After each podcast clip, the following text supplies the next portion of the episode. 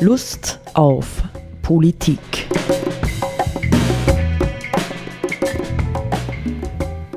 Liebe Hörerinnen und Hörer des Freien Radios Freistadt, Sepp Kiesenhofer und Roland Steidl begrüßen Sie wieder zu einer neuen Sommersendung ja, zum Thema Lust auf Politik.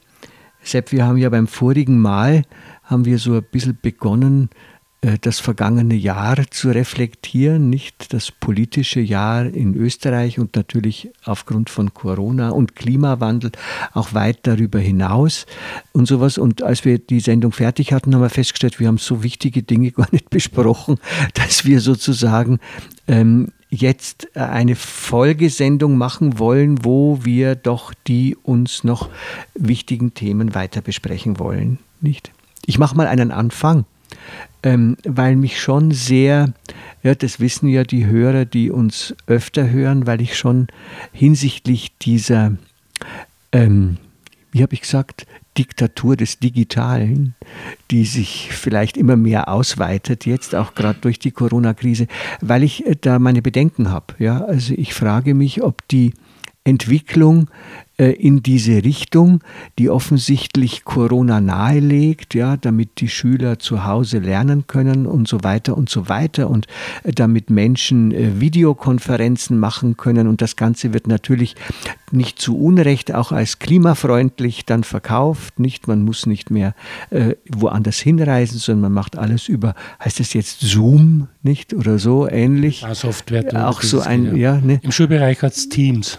Ah, Okay, nicht? Und, und ich wollte ein bisschen darüber auf verschiedenen Ebenen reden, ja, weil es gibt ja immer so verschiedene statistische Daten. Eine sagt zum Beispiel, junge Menschen ähm, verwenden heute in der Regel vier Stunden für den Umgang mit dem Internet pro Tag. Ja, vier Stunden. So, jetzt geht der Herr Fassmann her und sagt, ab dem kommenden Schuljahr oder so sollen alle Leute ab der fünften Schulstufe ausgerüstet sein mit Laptop oder wie heißen die Dinger?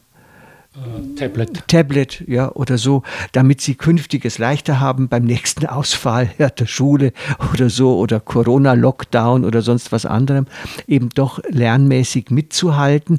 Ähm, mir kommt da, mir kommt da einfach ein gewisses Bauchweh. Ja, ähm, ist das sinnvoll, junge Leute, die in ihrer Alltagskommunikation ohne dies schon sehr viel mit diesen Dingen tun, ähm, dann auch noch, was das Lernen in der Schule anlangt, verbindlich ab zehn Jahren dort hineinzuhetzen? Ja, ist das nicht, wenn man es überspitzt sagen will, möglicherweise ähm, auch ein Schritt in die Sucht, nicht? Wir wissen ja, dass äh, die äh, digitale Sucht, die Internetsucht eine, eine rapide um sich greifende Sucht ist. Ja? Die ist, liegt, glaube ich, schon mittlerweile höher als die Alkoholsucht und viele andere und soll mindestens so ähm, ähm, äh, stabil sein, ja, also so wenig überwindbar wie, wie ganz, ganz schwere ähm, andere Süchte, nicht? Also ist das, ist das eine geeignete Methode, um die Probleme, die sich uns zurzeit in dieser Gesellschaft stellen, auch mit äh, möglicherweise einer Fortsetzung der Corona-Thematik zu lösen? Ja, das ist die Frage. Ich meine, was natürlich jetzt im Hinblick auf äh den, auf die Erfahrungen aus der Corona-Krise schon äh, eigentlich positiv zu betrachten ist, ist dasjenige, dass es sich herausgestellt hat, wann es schon notwendig ist, aus welchen Gründen auch immer, dass die Schüler und Rinnen zu Hause eben lernen und ihre Aufgaben machen und so weiter, dass durch die sozialen Unterschiede manche wiederum der Schülerinnen und Schüler ähm, benachteiligt sind, weil sie einfach die, die, die Hardware-Voraussetzungen schlichtweg nicht haben. Und insofern ist natürlich eine gewisse, was soll man denn sagen, Gleichstellung oder Gleichberechtigung dadurch schon geben, wenn von der Schule her grundsätzlich äh, die Schüler zumindest mit gleichartigen Geräten dann ausgestattet und sind und da einen Zugang haben. Aber auf der anderen Seite natürlich ist für mich auch die Frage, also ähm, wird schon in gleicher Weise darauf acht gegeben, dass ähm, die, dass das soziale Zusammensein in den, in den Schulen ja, für das Lernen und für das Reifen in der Schule der Kinder genauso, also mehr wichtiger ist eigentlich als die technische Ausstattung mit Geräten. Ja? Weil man hat schon den Eindruck, dass sehr viel auf diese Ausstattung jetzt Wert gelegt wird. Das Thema Digitalisierung ist ja natürlich durch die Corona-Krise sehr an die Oberfläche gekommen. Aber die Frage ist, ist auch entsprechend Bewusstsein da oder geschaffen worden, dass das soziale Lernen ganz wichtig ist? Naja, und wir hatten ja in den vergangenen Jahrzehnten, kann man sagen, zumindest in manchen Bereichen eine Entwicklung, wo man gesagt hat, in der Pädagogik ist das Teamlernen, ja, das gemeinsame Lernen, äh, mindestens so wichtig wie dies, was jeder Einzelne für sich lernt. Nicht? Denn tatsächlich äh, geht es ja darum, soziale Verantwortung auch wahrnehmen zu lernen und, und, und, und, und. Nicht? Und gegenseitig sich zu inspirieren und zu befruchten. Jetzt würde möglicherweise jemand hergehen und sagen, ja, das kann man ja auch über Videokonferenzen machen. Aber ist das wirklich das Gleiche? Nicht? Also ich, mir kommt oft vor, dass wir theoretisch so tun, ja, als wäre im Grunde genommen die Bildschirmpräsenz anderer Menschen gleichwertig mit einer Realpräsenz anderer Menschen. Nicht? Also diese Frage wird aus meiner Sicht viel zu wenig reflektiert. Ähm, Im konkreten Fall ist es dann schon so, dass eben, wie ich das jetzt in den vergangenen Wochen immer wieder kehrt habe, Kinder, Jugendliche massiv darunter leiden, wenn sie ihre Freunde nicht treffen und nicht sehen können. Nicht? Ja, und ich habe auch von etlichen Müttern gehört in der Schule, etwa unsere erwachsenen Leute, dass sie gesagt haben, na irgendwann hat mein Kind den Hut draufgehaut mit dem Lernen da über Internet und sowas und dann hab's ich gemacht. ja, also ähm, wie, wie, wie soll man sagen, wie gemäß ja, ist dieses Lernen an der Technik letztendlich auch für ähm, die Qualität dessen, was junge Menschen tatsächlich heute lernen sollten? Ja, wenn, grundsätzlich glaube ich, dass äh, halt einfach diese, diese technischen Einrichtungen sind jetzt einfach einmal eine Realität. So ist es nicht. Äh, in welcher Weise wir diese technischen Einrichtungen brauchen oder verwenden wollen, das sind ja zwei verschiedene Paar Schuhe. Nicht? Und ähm, die, da gibt es natürlich dann die Frage, wie weit werden dann so digitale Süchte gefördert und zu wenig problematisiert, wenn man das einfach so so diese, wenn man so auf dieses digitale Pferd setzt, sage ich jetzt einmal. Ja. und auch das soziale Leben generell in vielen Bereichen ausgehebelt wird. Nicht? Ich bin ja äh, immer, ich bin noch immer jemand, der auf die Bank geht mit seinem Erlagschein und ihn stempeln lässt. Nicht, weil ich schon vor vielen Jahren gesagt habe, als man mir bei der Bank gesagt hatte, sie können das doch alles über, über Telebanking oder über den Apparat da, dieser da, da hinten äh, machen, habe ich gesagt, ich will ja nicht sie wegrationalisieren. Nicht, dann haben die Leute gesagt, na, das passiert ja eh eh nicht, nicht die Mitarbeiter in den Banken. Tatsächlich höre ich, äh, dass in Wien äh, eine Bankfiliale nach der anderen geschlossen wird. Ja, weil tatsächlich die Institutionen arbeiten darauf hin, ja, uns alle zum Computer zu bringen, damit sie Stellen einsparen können. Ja, und diejenigen äh, Filialen, die noch offen sind, sind eigentlich Geisterräume im Grunde. geht man ein in eine riesen äh, Halle von ja. einer Bank äh, mit, mit, was weiß ich, 70, 100 mehr Quadratmeter und so weiter und es ist auch zwei Personen drin fast gespenstisch. Ja, ja, ja. Ne, das ist ja die Entwicklung nicht, hat das nicht Amazon gemacht, dass die in den USA so ein oder zwei so Pilotversuche gemacht haben, riesige Supermärkte zu schaffen, wo tatsächlich kein Mitarbeiter mehr drin ist. Nicht? Du gehst nur durch, es wird alles digital mitfotografiert, was du in deinen Waren, in deinen Korb da legst, ja, in deine und sowas und du kriegst, wenn du das Haus verlässt, kriegst du eine komplett fertige Abrechnung. Du hast niemanden gesehen, niemanden an der Kasse, keine Bedienung ja, alles sozusagen total durch. Also die Frage ist nicht wieder, und ich halte die ja für die zentrale Frage, welche Zukunft wollen wir? Welche Zukunft können wir wollen? Nicht? Also ähm, ist die Technik, und das ist natürlich tatsächlich, also die Technik ist ein blöder Begriff jetzt, aber ist die technologische Entwicklung, insbesondere im Bereich des Digitalen, zunehmend der Trendsetter für unser Alltagsleben? Oder sind wir, und wenn ja, wie, noch imstande zu sagen, das wollen wir gar nicht, ja? Ja, wir wollen noch Menschen begegnen, wir wollen sozusagen, dass uns jemand bedient beim Kreisler oder, oder wie auch immer. Ja? Wir wollen das, falls solange es überhaupt noch Kreisler gibt. Die sterben ja auch vor sich hin, weil die Supermärkte überhand nehmen. Nicht? Also nicht, insofern kann man sagen, das ist eine politische Frage. Ja, was wird gefördert? Was passiert jetzt auch unter dem Einfluss von Corona an Veränderungen in unserem sozialen Leben? Und die andere Frage ist natürlich dann auch immer wieder, äh, wie reflektiert oder unreflektiert spielen wir einfach jeden Wahnsinn mit? Wenn man es mit mir, mit wir? Na, ich meine, als Konsumenten, nicht als Mensch oder als Bürger, nicht als äh, ähm, auch politisch denkende Bürger, nicht? Also, wie bewusst müssen wir unsere Alltage gestalten? Wie reflektierend müssen sie sein, dass wir sagen können, na, aber das will ich nicht unterstützen, ja, sondern ich unterstütze eher dies. Und da frage ich mich oft, ähm, ja, du hast das Thema vorhin auch einmal angedeutet in einem unserer Zwischengespräche, ob nicht ganz, ganz viel Strategie, insbesondere der Internetkonzerne, darin besteht, uns eigentlich das bewusste Denken abzutrainieren.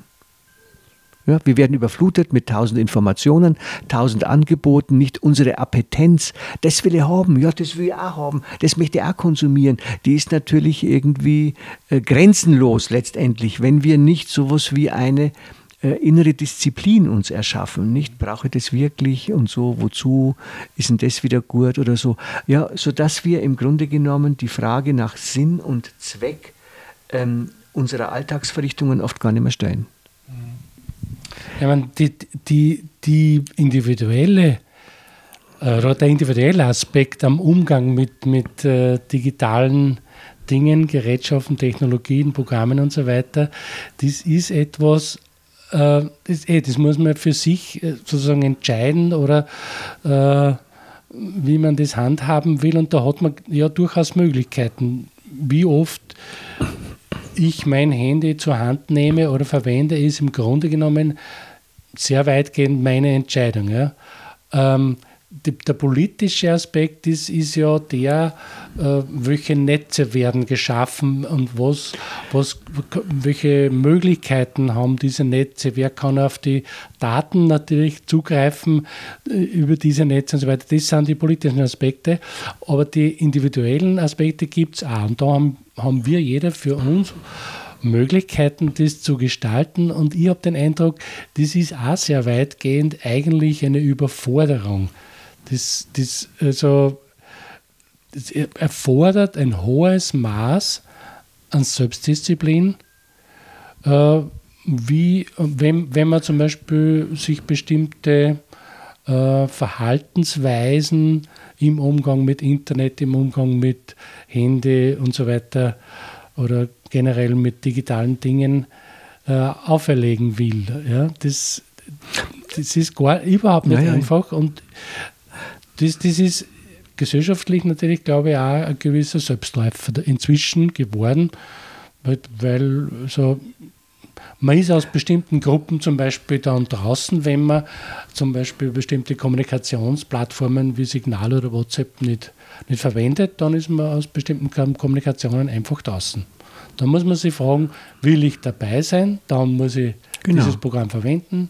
Will genau. ich nicht dabei sein, dann kann ich verzichten. Naja, ja, und das Schwierige ist, ich meine, ich habe das ja vielfach erlebt, nicht? Also, ähm, und das ist durchaus aus meiner Sicht auch ein politisches und ökonomisches Thema. Wir werden im Bereich ja, der digitalen Technologie, werden wir permanent ähm, motiviert, ja, mit dem Thema Bequemlichkeit. Ja, es ist doch alles so bequem. Wenn ich alles gleich selber für daheim übers Internet, über mein Smartphone machen kann, das ist ja ein Zaubergerät. Du kannst ja wirklich alles machen. Ja, du kannst äh, äh schauen, wo bin ich überhaupt und wo muss ich jetzt weiterfahren, wenn ich mich nicht mehr auskenne. Ich kann fotografieren damit, ich kann E-Mails schreiben, ich kann telefonieren, ich kann SMS schreiben. Ich kann ja wirklich fast alles. Ja, es ist das absolute Zaubergerät, das uns verheißt, du bist in jedem Moment Herr deiner Wirklichkeit. Du musst nur mit diesem Gerät umgehen können. Ja? So, und ich habe bei allen, wirklich, ich kann das guten Gewissens sagen, ich habe das ja verfolgt, ich bin ja noch immer ein Tasten-Handy-Nutzer äh, ja, und kein Smartphone-Nutzer. Ich habe bei allen Leuten in meinem Umfeld, die dann manchmal zu mir äh, weil sie wissen, dass ich ein bisschen kritisch bin, gesagt haben, naja, also ich habe mir jetzt doch auch, also mein altes Handy war kaputt, ich habe mir jetzt doch auch ein Smartphone zugelegt. Bei jedem, ja, äh, wo ich es irgendwie verfolgen konnte, ist es völlig evident gewesen, dass die Nutzung dieses Geräts erheblich gesteigert worden ist und teilweise über weite Strecken auch überhaupt nicht mehr abgeschaltet oder sonst irgendwas wird. Ja?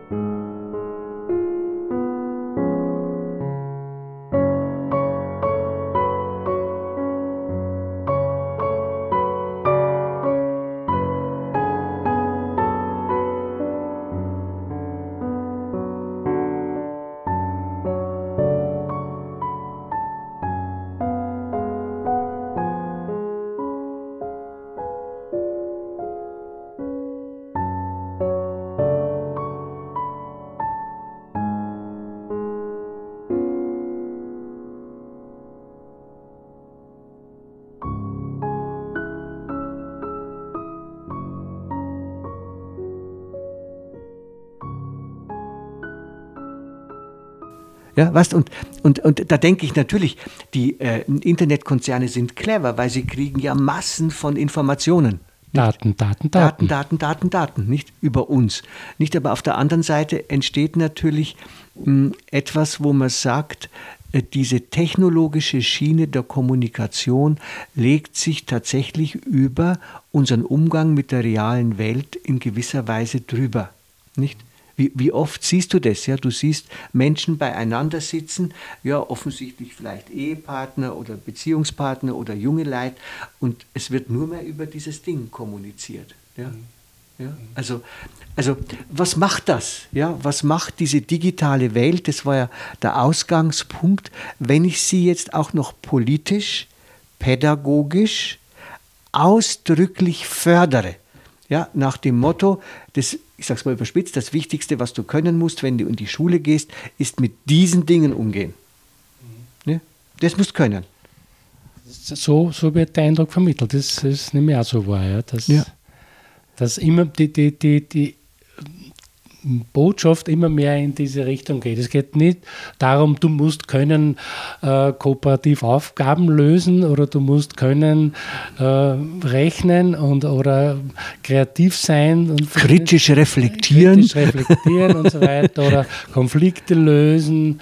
Äh, das kommt ja. alles nicht, sondern es wird immer mehr hin auf das fokussiert. Du musst mit diesen digitalen Dingen umgehen können was eigentlich insofern ja fast eine Tautologie ist, weil aus meiner Erfahrung die jungen Leute sowieso alle irgendwie mehr oder weniger mit dem auf die Welt kommen inzwischen und äh, Kleinkinder ab zwei, drei Jahren ja. schon Weltmeister sind im Vergleich ja. zu uns jetzt. Ja, deswegen habe ich gesagt, als der Fassmann die Geschichte dann mit diesen Tablets und sowas ab der fünften Schulstufe ähm, herausgebracht hat, habe ich gesagt, na so ein Blödsinn, ja. Wenn er für die Zeiten der Krise jedem Kind eine Spielesammlung schenken würde, wäre das viel gescheiter, weil dann kann man in der Familie einfach schöne Gesellschaftsspiele machen und so weiter. Gut für die Kommunikation, für die Entspannung oder für irgendwie einen, einen äh, Streit-Ehrgeiz, ja, Kampf-Ehrgeiz zu nutzen. Das, das, das, äh, ja, also das heißt, nicht die Menschen, die ohne schon, ohnehin schon geneigt sind, nur mehr diese illusionären, ich sage immer illusionären Ersatzwelten zu nutzen, sie nicht noch mehr dort hineinzuschieben, sondern verstärkt Anreize zu geben für analoges Erleben. Ja?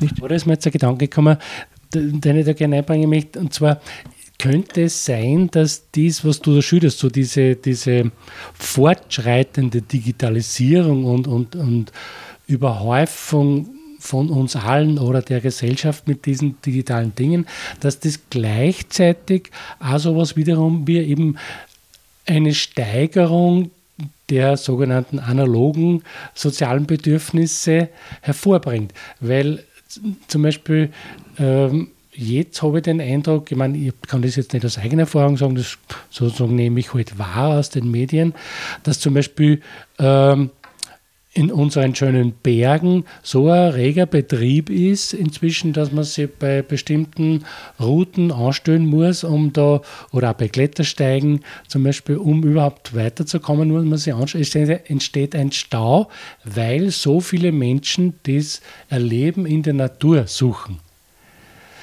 Frage ich mich auch manchmal, ist das, kann das sein, dass das, dass das gleichzeitige Entwicklung ist? Auf der einen Seite so diese diese Ausbreitung des Digitalen führt möglicherweise zu einer Übersättigung mit diesen Digitalen, sodass viele Menschen wieder das Gefühl haben, ich will endlich wieder mal eine ganz normale Kur auf der Alm sehen, damit ich irgendwie wieder die Füße am Boden kriege, sage ich jetzt einmal. Könnte sein, ich weiß es nicht, aber ähm, Wer, wäre, wächst in Not, wächst das Seite genau, auch. Genau. Ja, na, ich würde auf der anderen Seite sagen, das schließt sich ja letztendlich gar nicht aus. Nicht? Es gibt so viel Leid, die gängen wandern mit ihrem, äh, wie heißt das Ding, wo man... Äh, das Navi, oder? Navi, ja, mit ihrem Navi und lassen sich die Routen, die sie gehen wollen, lassen sie sich vom Navi vorgeben. Nicht? Die schauen dann immer wieder, was sagt mein Navi, wo muss ich jetzt hin? Oder äh, so ähnlich, nicht? Oder, oder bereiten das entsprechend vor. Also das ist ja gar, diese beiden Welten schließen sich ja letztendlich gar nicht aus aus, ja, sondern ich kann äh, dieses Ding kann ich auch wieder dafür nutzen, ja. Ähm, äh, verstehst du, mein äh, eins meiner meiner Grundgedanken ähm, ähm, wie soll man sagen, äh, Grundsätze ist eben tatsächlich dieser Gedanke, äh, wir sind in einer Gesellschaft, die uns sukzessive immer mehr entfremdet, ja, voneinander, von uns selber, von der realen Umwelt. Und nur deswegen, weil dieser Prozess fortschreitet, können wir eben auch mit der natürlichen Umwelt so umgehen, ja, weil wir eben nicht mehr mitfühlen, ja, wie, wie die Wälder zerstört werden durch den Klimawandel, weil wir nicht mehr äh, mitfühlen, wie Tier- und Pflanzenarten aussterben und so weiter und so weiter. Nicht? Also aus meiner Sicht sind es schon Folgen von Entfremdungsprozessen, die äh, durch diese Illusionswelten ja, des Digitalen halt äh, verstärkt werden jetzt. Nicht bis dahin, dass man sagt, was weiß ich, es ist zwar da draußen, geht alles baden, aber ich kann mir ja schöne Filme reinziehen von intakter Natur oder von irgendwie etwas, nicht? Dann habe ich das Ganze halt sozusagen auf meinem Display oder, oder auf meinem Bildschirm. Da fährt man dann immer dieses, diese Bilderwelt ein von der Piefke-Saga, der, der vierte Teil, glaube ich, war das, von Felix Mitter, eben Drehbuch, mhm. äh, wo so ganz äh, surreale Bilder da entwickelt worden. Hast du die einmal gesehen? Nein, habe ich nicht gesehen. So, da, die schöne. Das muss Beispiel, in den letzten 40 Jahren gewesen sein. Ja, ja, genau. Seitdem ich nicht mehr Fernsehen schaue. äh, das schau mal her. ähm, diese, die schöne äh, Alpenlandschaft in den Tiroler Bergen mit diesen satten grünen Almmatten und so, das ist in Wirklichkeit alles eine Kunstwelt und, und, und diese Rasenflächen oder Wiesenflächen, das sind künstliche Matten und wenn man dann das Ende findet von so einer Matte und, und man hebt dann auf, dann kommt lauter Müll zum Vorschein. so, ja, ja, das, das ist ja gar nicht schlecht. Nicht? Ja. Also ja, das ist äh, prophetisch gewesen. Wann hat sie es ja, gespielt? Oder was? Äh, ich weiß gar nicht, 70er, 80er Jahre, glaube ich, also ist, das gelaufen, diese Biffgesager. Mhm, ja, interessant. Ja, aber wir wollten vielleicht, also wie gesagt, ich kann das nur immer wieder zu bedenken geben. Wir sind, wir sind massiv, äh, wir sind ja ganz massiv ähm, ähm, Dynamiken ausgeliefert, die wirklich eine Macht haben, ja, dass sie unser Leben völlig verändern können. Und ich frage mich dann halt tatsächlich immer, ja, wo, wo ist denn jetzt unsere Entscheidungsfähigkeit? Ja? Wo können wir noch mitentscheiden, was wir für eine Zukunft wollen? Und wer vertritt uns politisch zum Beispiel, ja, in der Demokratie, ja? Das war ja noch unser zweites Thema, das wir, das wir drauf hatten. Ähm, gibt es tatsächlich noch bei den Parteien, wenn wir wählen gehen, gibt es so etwas wie eine inhaltliche Transparenz, wofür jemand dezidiert steht. Ja? Eine Vision, ein, ein Bild, eine Utopie, ja, da möchten wir, das sehen wir als wunschgemäße oder äh, sinnvolle Zukunft an. Und dann gibt es Personen, ja, die äh, dafür einstehen und sagen, jawohl, wir werden alles tun, um in der Politik tendenziell auch mit mancherlei Kompromissen diese Dinge umzusetzen. Nicht? Und insofern, man auf, die, auf Hintergrund dieser Fragestellung ist aus meiner Sicht natürlich die Regierungsbeteiligung der Grünen eine Tragödie, weil in dieser Bewegung am ehesten nur wirklich grundlegende sozusagen Einsichten in unsere Welt und ihre Entwicklung vorhanden sind.